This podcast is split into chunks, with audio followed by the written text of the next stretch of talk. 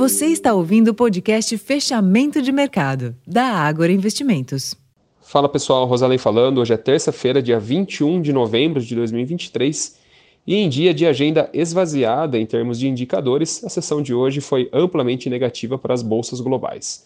No exterior, o destaque foi a divulgação da ata referente à última decisão de política monetária dos Estados Unidos, que trouxe poucas novidades em relação aos próximos passos do Fed além de mostrar que os dirigentes ainda precisam de mais provas de que a inflação está convergindo para a meta de 2% antes de declarar vitória. O documento provocou uma reação relativamente tímida dos mercados, com índices de Nova York encerrando o dia em leve queda, e também com treasuries próximos da estabilidade. Já na Europa, as bolsas também recuaram, impactadas por comentários do Banco Central Europeu sobre a necessidade de taxa de juros mais alta por mais tempo.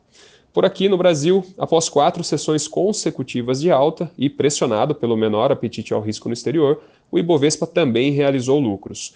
O índice encerrou o dia com queda de 0,26% aos 125.626 pontos, com um giro financeiro de 22,6 bilhões de reais. No câmbio, o dólar avançou 0,96% frente ao real, cotado a R$ 4,90, respondendo principalmente ao fluxo de compra de importadores e de remessas de fim de ano de lucros e dividendos.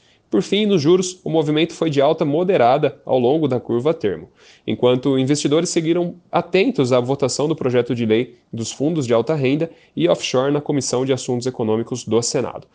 Pessoal, esses foram os principais destaques desta terça-feira. Já vou ficando por aqui. Para mais informações, acessem o relatório fechamento de mercado, já disponível lá no nosso portal, o Agora Insights.